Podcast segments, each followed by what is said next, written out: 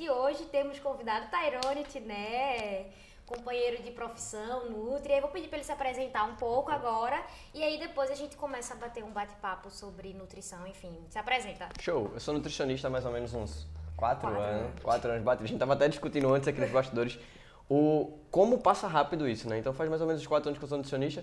Minhas principais formações, elas são em nutrição, metabolismo e fisiologia do exercício, que engloba a parte esportiva, e nutrição funcional, que engloba um pouco a parte clínica. Hoje, basicamente, eu atuo clinicamente. Eu tenho alguns pacientes de área esportiva, mas o foco no consultório, ele é voltado para pessoas que querem promoção de saúde. Então, está mais relacionado ao metabolismo e nutrição clínica, não mais a nutrição esportiva. Então, hoje eu posso falar que eu sou nutricionista e mentor. Eu também tenho um- alguns cursos que eu dou para nutricionistas para ajudar a catalisar o resultado desses nutricionistas. Entendi. E aí, algo que eu vejo tu falar muito no consultório, e isso diz respeito também à sua formação, é sobre metabolismo, né? E aí, eu queria saber, assim, acho que é uma dúvida bastante comum, assim, pô, mas entendo que é metabolismo e tal, é o que o nosso corpo precisa para sobreviver, enfim. Mas aí, o que, é que a gente pode fazer, assim, de fato, na prática, para manter o metabolismo saudável, assim? Perfeito. O que, é que eu noto? Eu noto que, de fato, o metabo... eu acredito muito que o nosso metabolismo ele é muito bom de base. O grande problema é que ao longo da vida existe uma série de fatores que a gente faz que acaba piorando esse metabolismo. O uso de remédios por N motivos, ah, sanfona com peso, sobe muito de peso, perde muito de peso, excesso de substâncias como cafeína, treinamento de regulado, enfim, uma série de coisas. Mas o que, é que a gente pode fazer na prática para melhorar esse metabolismo? Para deixar de falar que o nosso metabolismo é lento e tentar melhorar ele. Sem sombra de dúvida. A gente evitar jejuns muito prolongados. Aí muita gente pode perguntar, ah, treino jejum intermitente não serve? Serve, mas é uma estratégia. A gente precisaria de um outro podcast para falar só de jejum.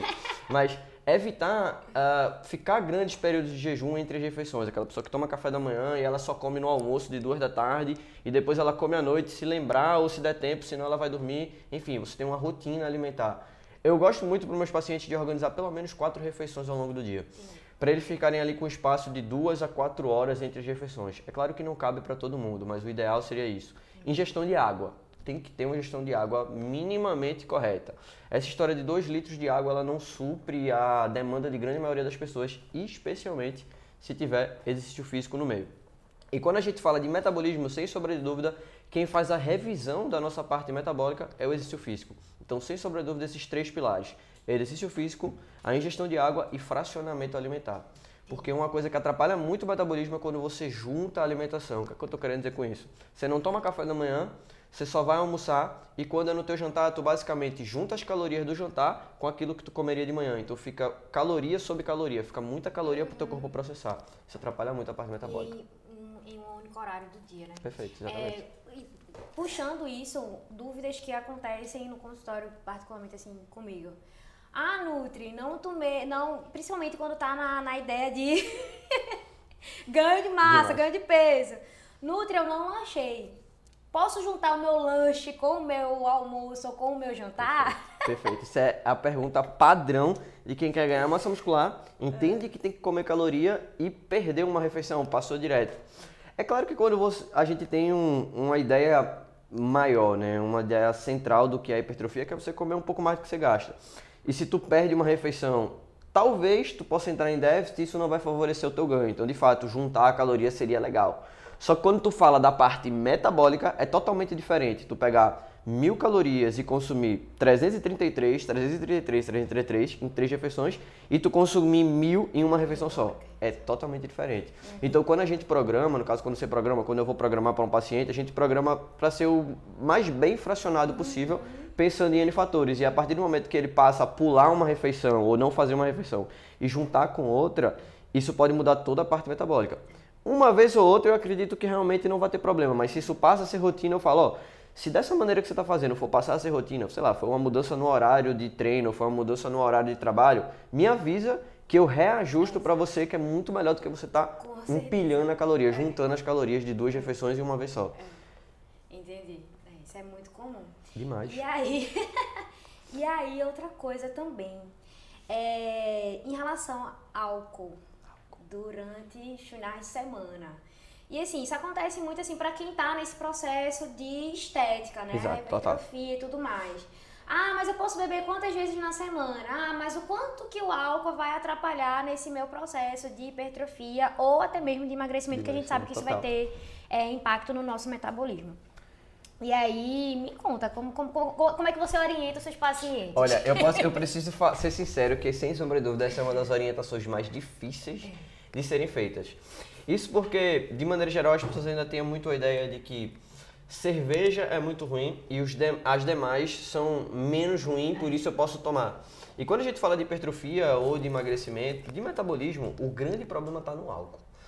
E se o grande problema está no álcool, seja qual for a bebida, vai conter álcool. Então vai atrapalhar a parte metabólica, vai atrapalhar a parte de hipertrofia, vai atrapalhar a parte de recuperação e principalmente, a, quando a gente fala de emagrecimento, a gente fala de desinflamar o paciente. E o álcool é totalmente inflamatório. É. Isso eu estou falando da parte metabólica. Se a gente quiser falar da parte maior, que seria macro, quando eu falo maior, quer dizer que para tu perder peso, tu tem que estar tá comendo menos, para tu ganhar massa muscular, tu tem que estar tá comendo mais. Quando eu falo disso, a gente precisa lembrar que o álcool tem mais caloria até mesmo que proteína e que carboidrato. Então, uhum. o álcool uhum. vai ter 6 calorias por cada grama. Então, quando tu vai pegar um litro de uísque, tudo bem, tem gente que bebe, tá? Mas não é todo mundo que vai beber um litro de uísque. Mas quando a gente fala de um litro de uísque, meio litro de uísque, a gente tem aí 1.500 calorias, 1.700 calorias. Então, é caloria pra caramba quando a gente fala de emagrecimento especialmente.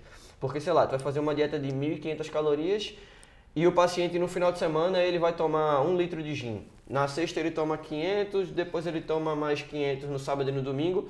Ele consumiu tudo que ele deveria comer de comida ao longo do dia, mais a caloria do álcool, que deu basicamente todo o planejamento dele. Então, uhum. sem sombra de dúvida, o álcool ele tem esse fator.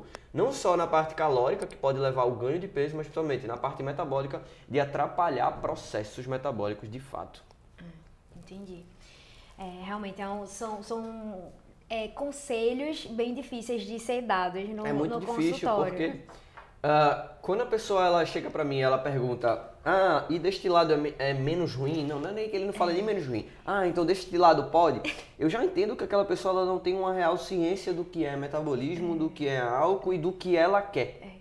Sabe? Porque eu noto que as pessoas elas são muito boas em quererem as coisas. Ah, eu quero ter um corpo melhor. Ah, eu quero emagrecer. Ah, eu faço isso, eu como melhor e tal. Mas elas são muito. Eu não poderia dizer elas são ruins, mas elas têm muita dificuldade de deixar de fazer aquilo que atrapalha é, a parte metabólica e aquilo que leva ela para resultado negativo. É. De, de eles estão libertados. Exato, eles estão mais dispostos a fazerem as coisas que devem ser feitas do que deixar de fazer aquelas coisas que não deveriam fazer. Uhum, uhum. De largar os, de largar os hábitos ruins. ruins. É, é, é e que de fato é uma parte muito complicada porque envolve também um pouco de psicologia e que foge do nosso com da nossa certeza, alçada, então é muito complicado. Com certeza, com certeza. E assim, é, o, o, que eu, o que eu tenho falado aqui muitas vezes nas, nos podcasts é que no consultório a gente é um pouco de tudo. De nada, a gente total. é um pouco de nutricionista, a gente é um pouco de educador físico, a gente é um pouco de, e principalmente de psicólogo. Porque, e é necessário, né? É, e é necessário, assim, a gente tem que entender aquele paciente como um todo, né?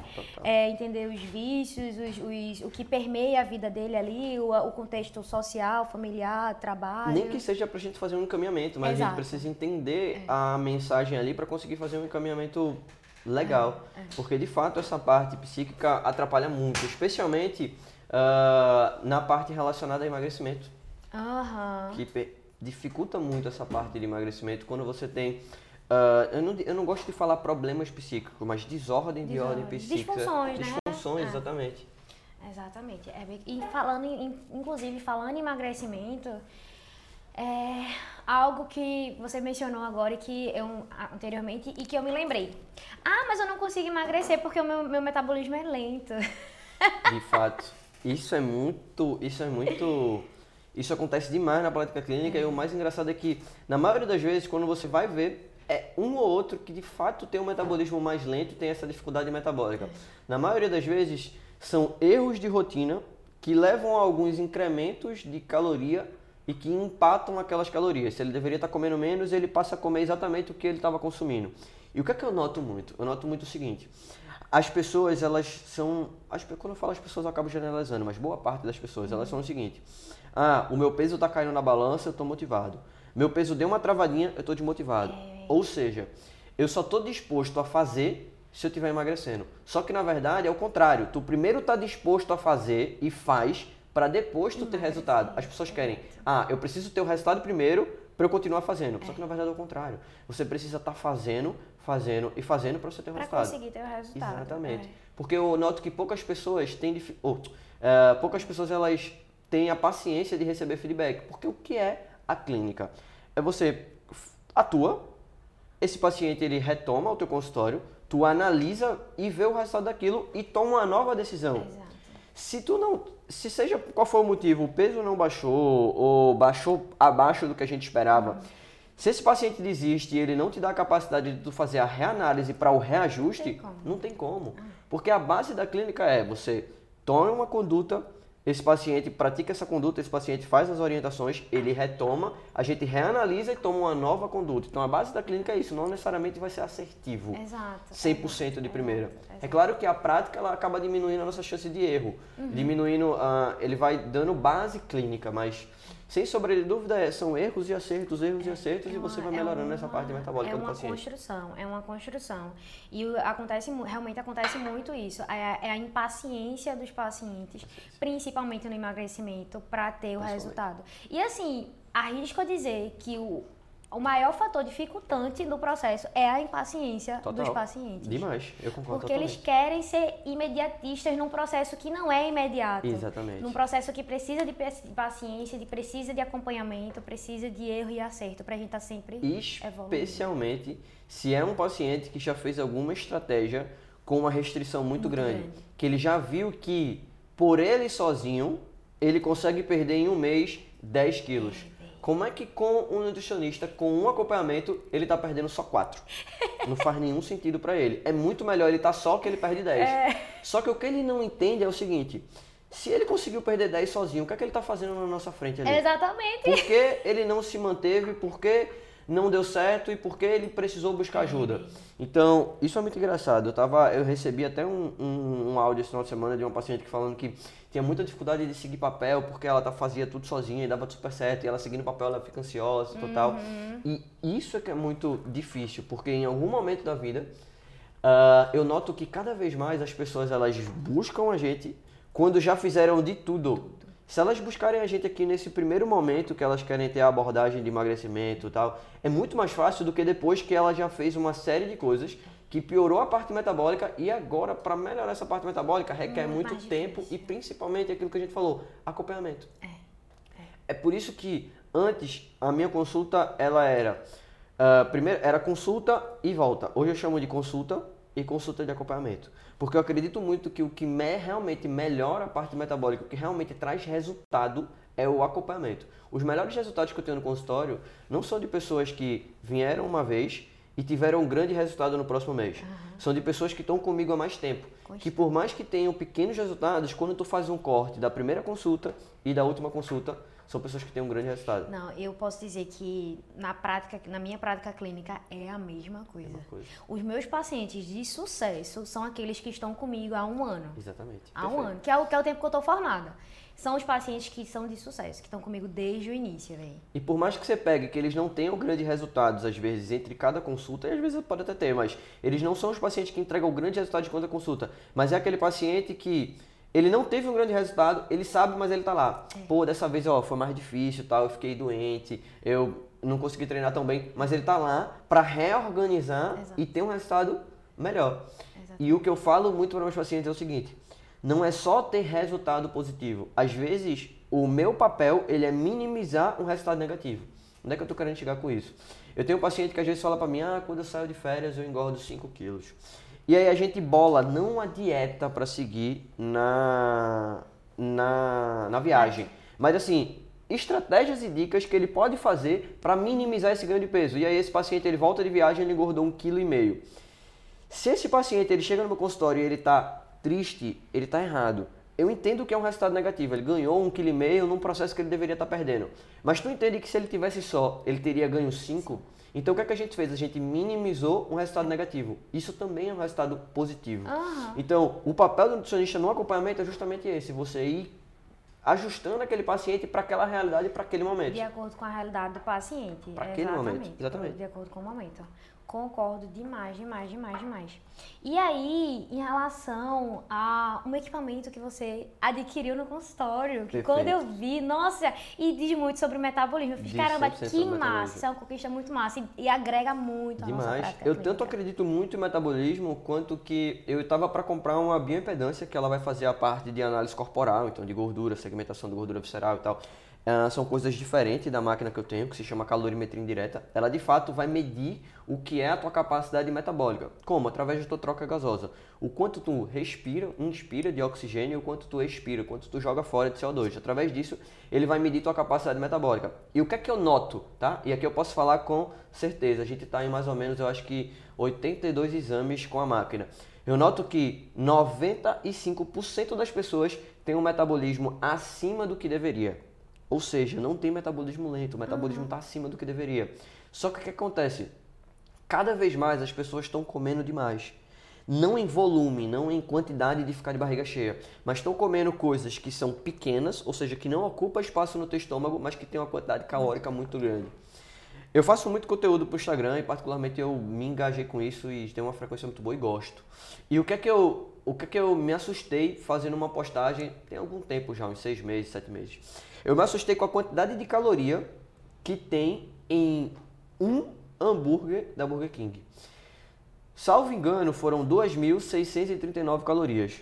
Pessoal, 2.639 calorias é caloria que eu consigo fazer no consultório pelo menos duas dietas de um dia todo, com dia café da manhã, almoço, lanche da tarde e jantar. Então, você come aquilo ali num lanche e eu nem coloquei batata frita e refrigerante. Então, você come aquilo ali num lanche em um momento do teu dia e ao longo do dia inteiro tu ainda vai fazer as outras refeições. Que sabe-se lá ela se vai ser um outro hambúrguer ou se não vai ser. Então, a densidade de caloria está muito alta como um todo, no- no- não só na Burger King, mas no espaço que a gente circunda, Aham. a caloria está muito alta. Então, as pessoas não estão com metabolismo ruim, as pessoas estão comendo muito mais calorias do que deveriam. Entendi. Então, voltando mais para a máquina que a gente falou pouco, mas a ba- basicamente a máquina você passa uns 10 a 13 minutinhos, são 3 minutinhos de estabilização de respiração e 10 minutinhos de fato de análise. E ela me diz exatamente o quanto é a minha taxa metabólica basal, que é o quanto eu gasto de caloria se eu passar o dia todo deitado para manter minhas funções vitais, então para manter meu rim filtrando, meu fígado detoxificando, meu coração batendo, eu gasto aquilo ali de caloria. Em cima daquilo ali, dessa taxa metabólica basal, a gente faz alguns cálculos e acha o quanto o paciente gasta ao longo do dia. Quando a gente acha isso, a gente só direciona para a estratégia. Quer ganhar massa muscular, vamos pôr um pouco mais. Quer perder gordura, a gente põe um pouco menos. Então a gente monta as estratégias baseado nisso. Então, sem sombra de dúvida, é de grande valia para o nutricionista, porque é basicamente o que a gente tenta se aproximar mais Exato. Usando fórmulas. Aham. E a máquina dá a possibilidade de tu dizer exatamente, ó, fulano tem X, ciclano tem X, e aí a gente faz os cálculos em cima disso. E acaba que é mais um parâmetro de avaliação durante o acompanhamento, né? Total. Pra ver o que é- você está aumentando, se está diminuindo. Como é que você, exatamente, você está aumentando essa capacidade Ah, metabólica, capacidade, você está diminuindo essa capacidade metabólica e você tem ideia das suas estratégias. Porque o que é que eu noto? O que é que eu noto não? O que é que eu acredito muito? Eu acredito que não existe nada ruim. Por exemplo, ah, não existe bio, a bioimpedância é ruim? Não, eu não acho. O adipômetro é ruim? Não, eu não acho.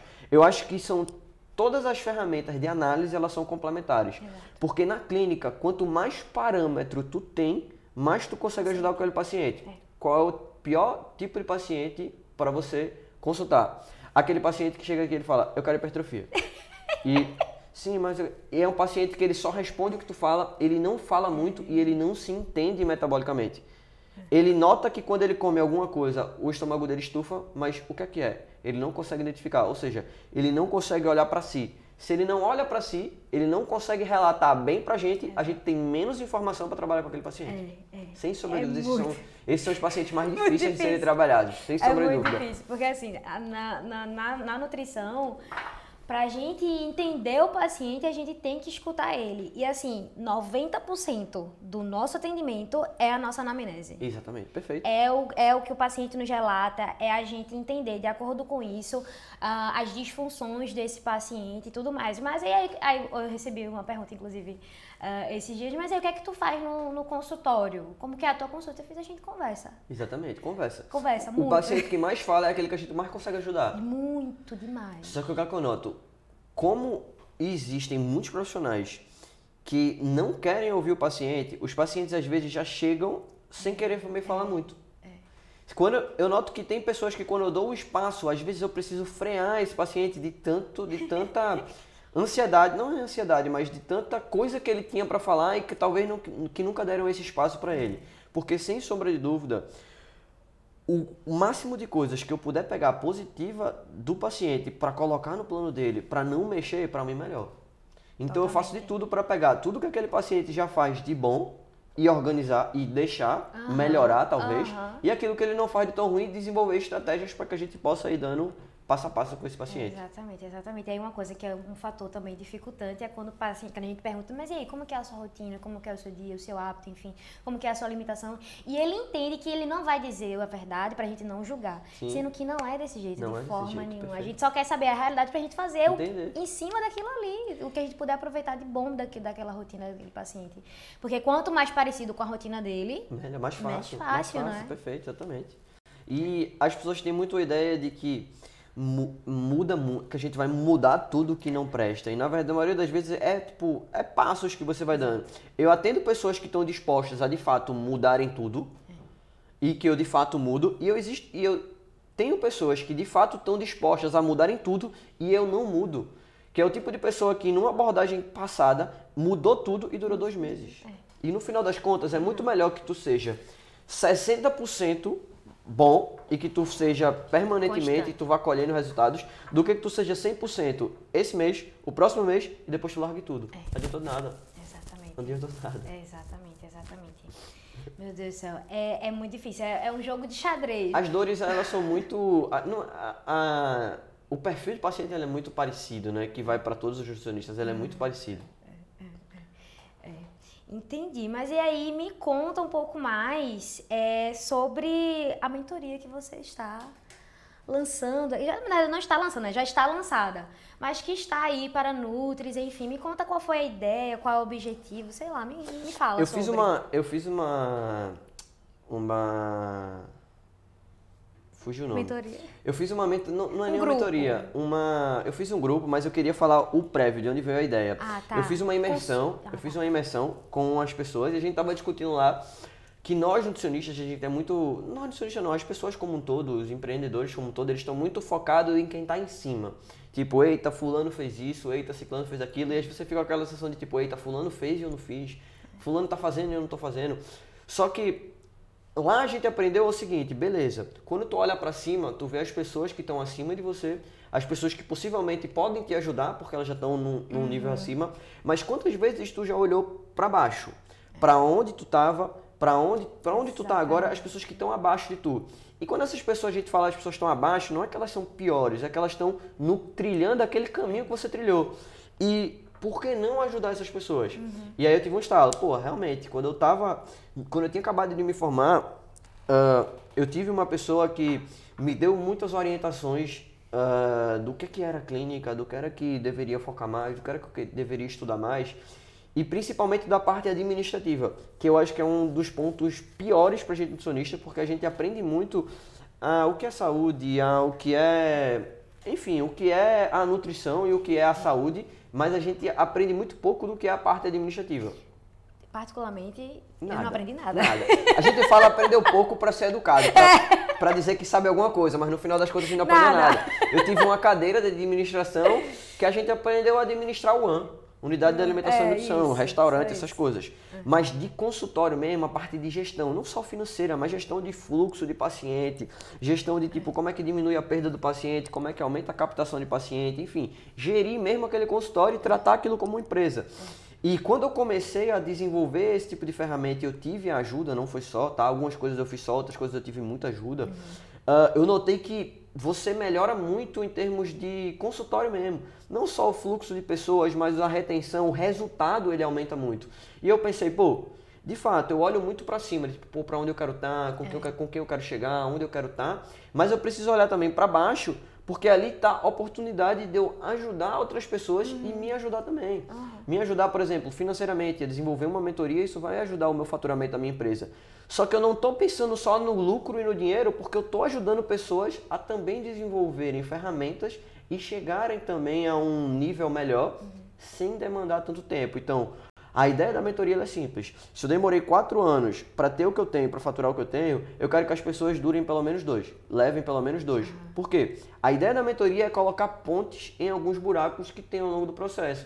Aquela ansiedade que a gente tem no início de tipo, ah, tá marcando consulta, a gente tá feliz, ele tá marcando consulta, eita, o paciente cancelou, a gente fica com aquela sensação de, pô, será que é porque sou eu? Será que eu tô cobrando muito caro? Será que eles não me enxergam com valor? Então, é essas dores eu transformei em módulos e aulas. Uhum.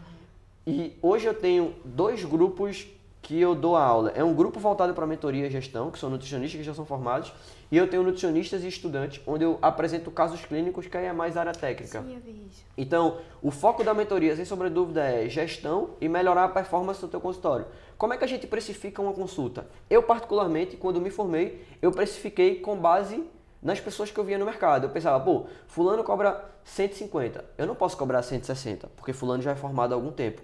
E na verdade, na verdade, isso foi um tiro no pé, porque depois eu caminhar com o valor da minha consulta se tornou muito difícil. Porque as pessoas que já estavam no meu consultório, quando eu elevava o valor da consulta, eles achavam, eita, já está ficando muito caro, não vou mais.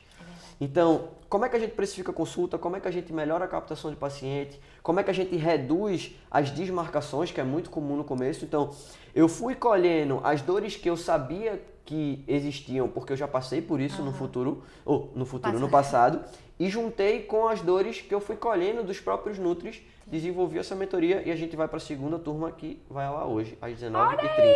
Então hoje a gente tem o podcast com Lara ao longo do dia. Eu vou fazer a aula e no final do dia a gente tem essa mentoria, que são duas aulas, uma hoje e uma na semana que vem. Ah, calma, parênteses. Quando esse podcast for ao ar, o Chique Neto já vai ah, estar. é verdade, já vai estar tá rolando. Já vai estar lançado. Então corram, porque já vai estar lançado. Já né? vai estar na. E vai, provavelmente, quando vocês ouvirem esse podcast, a gente vai estar na nossa terceira turma. Olha aí, tá vendo? Muitas novidades, viu? Muitas novidades. Mas e aí, me conta. Então, eu não, não ainda não fiz parte dessa mentoria, vou, vou, vou, vou me introduzir nisso aí, mas já tenho uma dúvida. Tenho um ano de formada. E aí a minha dúvida é é, na mentoria, quais são, qual é a, a dor mais frequente dos, dos, dos nutris recém-formados? Eu posso falar duas dores, tá? A principal delas, sem sombra de dúvidas, é sobre como é que a gente faz para diminuir o índice de desmarcação. Esse é o primeiro ponto, que os pacientes eles desmarcam muito no começo. E o ponto número dois, ele está muito relacionado a como é que a gente precifica a consulta e principalmente como é que a gente é enxergado com valor. Muita gente acha que está cobrando um valor, mas esse valor é muito caro. Por quê? É. Porque o índice de marcação desse paciente está muito baixo. Então a gente bate muito na tecla de como é que a gente faz para agregar valor para si. Eu noto muito que no começo eu também era assim, então eu posso falar com propriedade. A gente age muito como se precisasse dos pacientes e que de fato a gente precisa uhum. para faturar, para ter dinheiro, para a gente comprar as máquinas melhores, para desenvolver um consultório melhor, enfim, para caminhar a gente precisa de dinheiro. Só que o grande problema é que às vezes esse agir excessivamente por precisar de paciente afasta o paciente da gente, porque diminui a percepção de valor da gente para com o paciente. O paciente enxerga a gente com menos uhum. valor de tanto que a gente quer ele no nosso consultório. Então a gente desenvolve algumas ferramentas para conseguir chegar lá. E para mim o ponto principal, que eu poderia dizer que não é uma dor, mas eu noto que quando a gente organiza isso, o consultório melhora muito, é você ter um planejamento com o paciente. O que é que eu estou querendo dizer com isso? O paciente está em contato com você hoje. Oi, Lari, tudo bom? Eu queria marcar consulta. Aí esse paciente, tu fala lá com ele, ele não marca consulta. O que é que eu noto? O paciente, às vezes, o nutricionista, ele perde esse paciente. O, paciente, o cara não marcou consulta, ele simplesmente é esquecido. E a gente precisa desenvolver uma ferramenta de reabordagem com esse paciente. A gente reaborda esse paciente depois de 7 dias, reaborda esse paciente depois de 15 dias, sem ser chato. A gente uhum. desenvolve ferramentas para que a gente mostre que aquele paciente ele tem sua importância dentro do nosso consultório uhum. sem ser chato, sem afastar o nosso, sem afastar esse paciente da gente. Uhum. Então, sem sombra de dúvidas, uh, as duas principais dores é precificação de consulta e captação de paciente.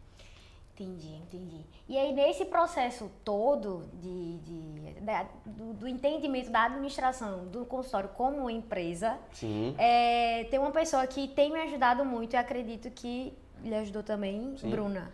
Bruna me ajudou demais, demais, Nossa demais, demais, demais. Demais. Demais. Eu tava com. A, a, eu tava, fiquei com Bruna, eu acho que seis meses. Eu acho que foram. Nesses seis meses foram quase 12 encontros e eu posso falar que Com toda certeza, o faturamento do meu consultório aumentou pelo menos 40%. Pelo menos 40%.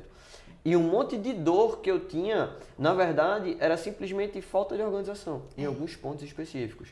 Que a gente sempre acha que é organizado a tal ponto, mas quando a gente pega pessoas da área de fato administrativa que consegue expandir a nossa consciência para ter uma organização de fato, sem sombra de dúvida. Eu sou ah. grato a ela por ter me apresentado Natália, que é a minha secretária. Então, sem sombra de dúvida, catalisou muito meu é, resultado. Gosto é, muito dela. É. É, eu tenho feito acompanhamento com o Bruno e tem vale me ajudado muito. Tem me ajudado Ela tem muitas muito. ideias. É. Ela tem muitas a ideias. A cabeça dela ferve de um jeito, assim, Total. assim, impressionante. Inclusive, esse podcast eu, eu, eu tinha em mente. Ela que botou pra fora? Ela que botou pra, pra frente. Porque se fosse só eu, não ia, velho. Não ia. Parte da mentoria, ela me ajudou muito a não desenhar, mas assim, a eu esboçar o cara que eu pensava e o cara que eu tinha de ideia e ela me ajudar na execução, execução. daquilo ali. Às vezes a gente, uma coisa que eu noto, e aí a gente pode abrir um parêntese. A gente precisa aprender mais a colocar nossas ideias em prática. Quando eu falo sobre percepção de valor, eu posso falar de mim mesmo. Nós sempre temos boas ideias, mas a gente nem sempre coloca essas ideias em prática. É. E é igual um consultório. A gente tem uma ideia, põe em prática, analisa se foi uma ideia que deu meio bom, a gente reestrutura e põe é. de novo. Se foi uma ideia que deu errado, a gente volta e pensa e tem que ter uma outra ideia. Mas eu noto que a gente sempre tem boas ideias, mas nem sempre a gente coloca essas ideias em prática, porque a gente sempre acha que não vai dar certo. É. A gente sempre imagina o cenário negativo. É. Sempre. Só vem um cenário negativo na cabeça. E por isso afasta a gente de ter execuções. É. E no final das contas você tem que botar o máximo de ideia possível, porque aquilo ali vai conectando pessoas Exatamente. e vai alavancando tudo. Exatamente. Seja no consultório, seja para fazer um podcast desse, que às vezes você tem a ideia de ter um podcast, mas você fica, hum, será que será vai ter que gente? É? Será que vai ser? Será que a galera vai gostar? e no final das contas, primeiro você deve fazer, depois você vai executando, colhendo feedback e vai melhorando. Exatamente, exatamente. E uma coisa assim que eu, que eu vi, e eu tenho tra trago isso pra mim bastante. Mas todos os dias, na verdade, eu tenho que tento colocar isso em minha mente, que assim, com a rede social, a gente perdeu muito essa, essa sensibilidade que, assim, aquilo ali são pessoas, sabe? A gente tá muito no número, no número, no, no número. número. Sendo que aquilo ali são pessoas. E Bruna também me ajudou muito a entender isso. Que, assim, eu ficava naquela, meu Deus, eu tenho que ter tantas visualizações no YouTube, no Instagram, isso e aquilo. Eu tenho, tenho que pra poder ser bom, né? Pra poder ser bom. E eu pensei, caramba, mas se eu tiver 100 visualizações, digamos que eu tenha 100 visualizações no vídeo, véi, são 100 pessoas, pessoas que estão ali. Exatamente. Se eu lotar um estúdio com 100 pessoas, gente, é muita é 100 gente. 100 possíveis pacientes, 100 possíveis clientes, 100, 100 pessoas que engajam com o teu conteúdo. Exatamente. Exatamente. Exatamente. E, o, e, o, grande, e o, o grande X da questão não é quem tem mais seguidores ou mais visualizações.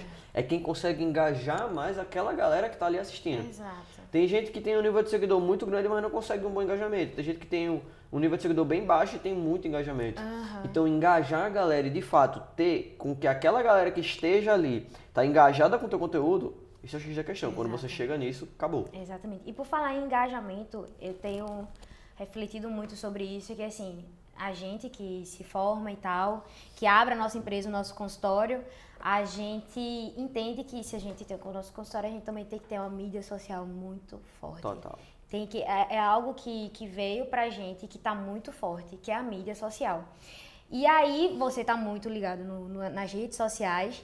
Quanto que isso tem te ajudado, assim, no consultório, na captação de pacientes? Olha, eu posso, eu posso falar que isso é imensurável. Uh, a cada tempo que passa é um ponto que eu invisto mais. Sem sombra de dúvida, eu acredito que se, se hoje uh, as pessoas acham que o, o mundo é digitalizado, o mundo é digital e muita gente está na rede social, eu posso dizer com grande certeza que nos próximos 10, 15 anos vai ser muito mais, muito mais. porque a geração que já nasceu com um bicho desse aqui na mão vai começar a ter acesso a Instagram, vai começar a ter acesso a outras plataformas como o Meta do Facebook que está desenvolvendo.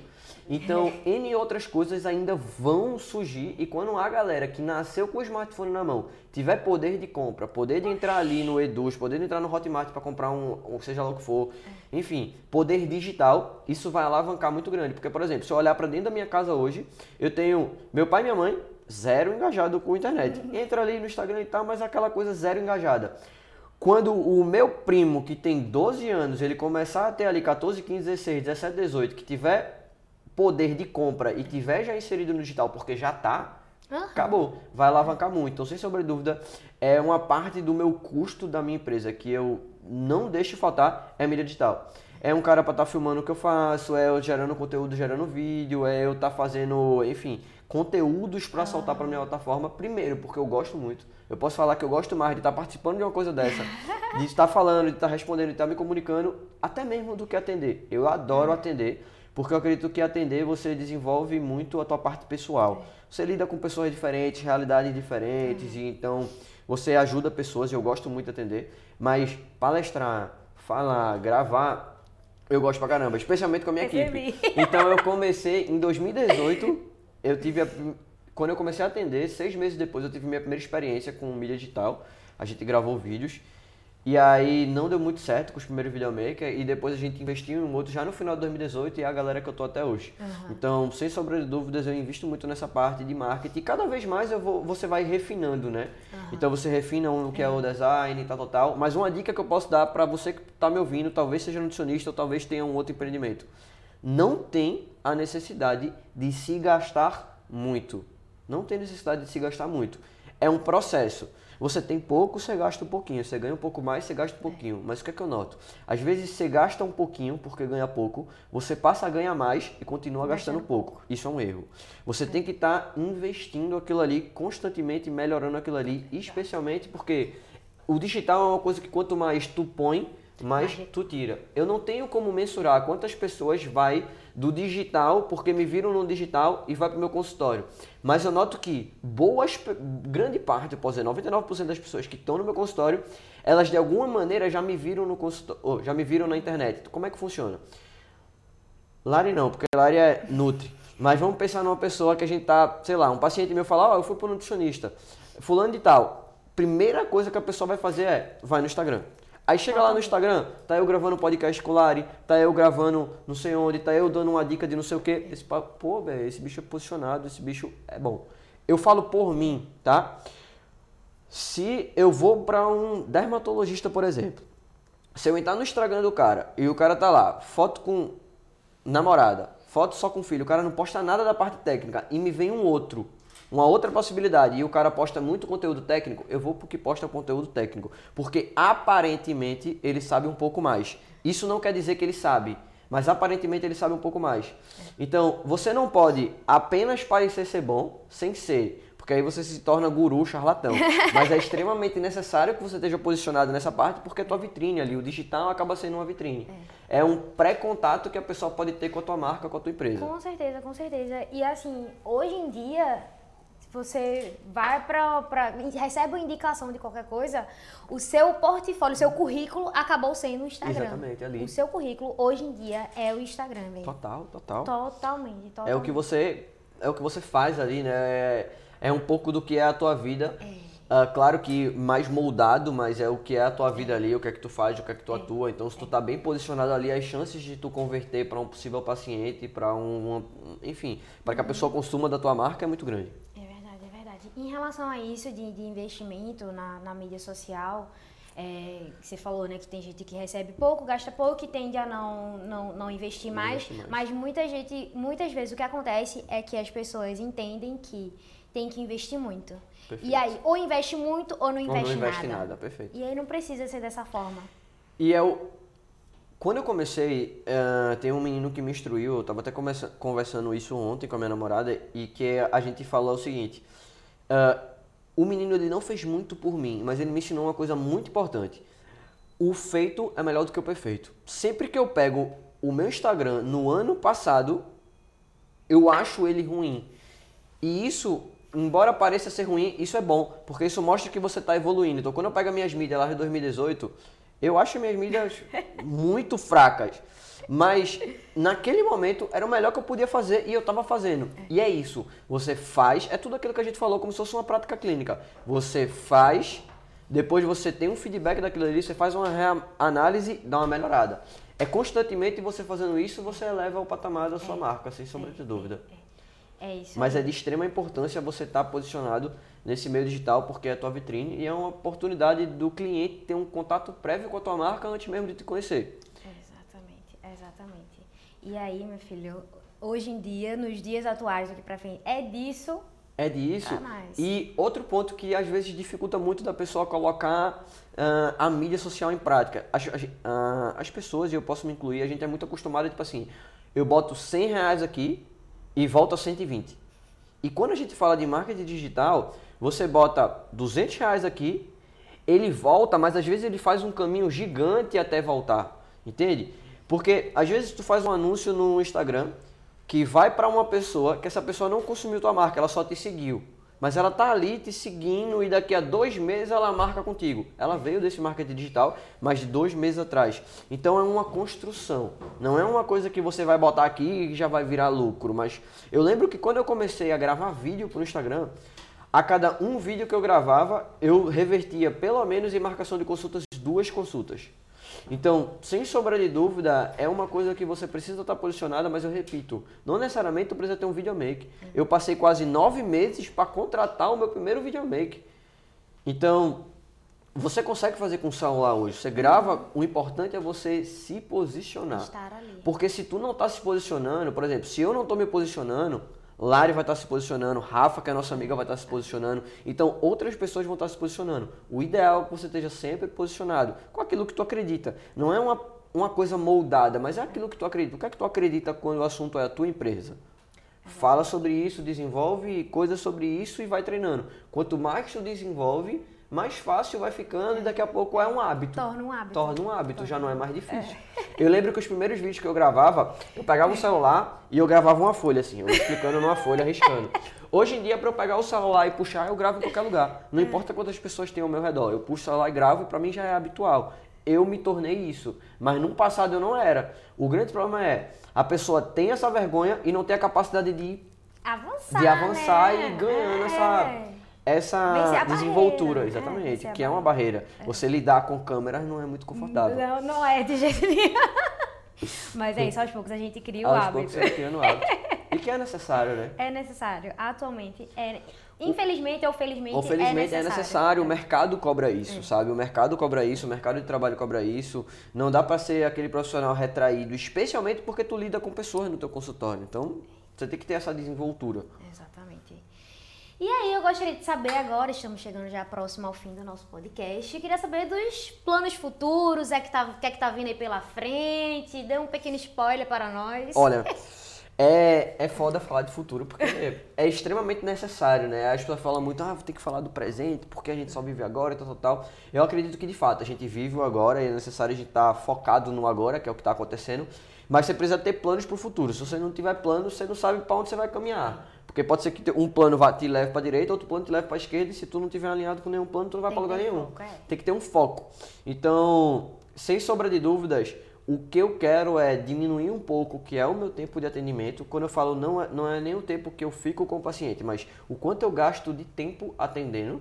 Migrar um pouco mais para o digital, aumentar o meu fluxo de uh, consultas online uhum. e desenvolver mais essa parte de mentoria e de aulas. Então eu quero ter uma mentoria, que é a que já tem e que já está rodando. Uh, a gente está remasterizando e tornando cada vez melhor, mas já está acontecendo. Que é a mentoria Performance e Sucesso, que é relacionada à, à gestão, à melhoria do consultório. Sim. E eu quero ter uma mentoria voltada para a parte técnica.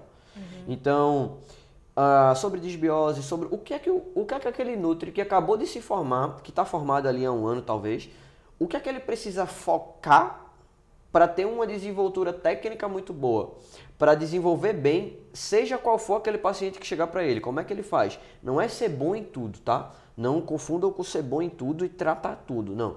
Mas é tipo assim, é você ter um entendimento que eu chamo de de uma linha T, assim. Não é um conhecimento profundo, mas é um conhecimento. Quais são os conhecimentos rasos que o nutricionista precisa ter? Uhum. E quando eu falo raso, não é que é pouco, mas quais são os conhecimentos que ele precisa ter ali daquelas diversas áreas que tem, o que é que ele precisa estudar uhum.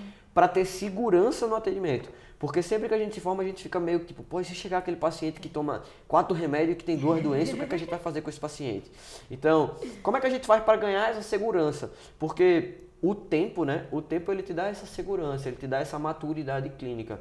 Então, sem sombra de dúvidas, eu quero ter duas mentorias, que é uma voltada para performance e para gestão, para nutricionistas que já estão atendendo há algum tempo, que já tem faturamento e que querem melhorar isso, e um outro voltado para a parte técnica para você ganhar segurança de atendimento E sobre consultório, eu quero diminuir um pouquinho o que é atendimento presencial e migrar um pouquinho para atendimento clínico, eu acredito que seja o futuro. Eu acho que cada vez mais as pessoas vão querer menos estar presenciais no ponto, apesar de acreditar muito que o presencial é diferente, que o contato, uh, você paciente, se, se, você não for, se sua empresa não for sobre atendimentos, isso vai mudar, claro, mas eu acredito muito que o contato presencial é muito bom, ele é muito necessário, ele é diferente. Ele não se compara com o digital. Aham, entendi. Então, sem sombra de dúvida, para o futuro é isso que eu, que eu acredito, é isso que eu busco incessantemente.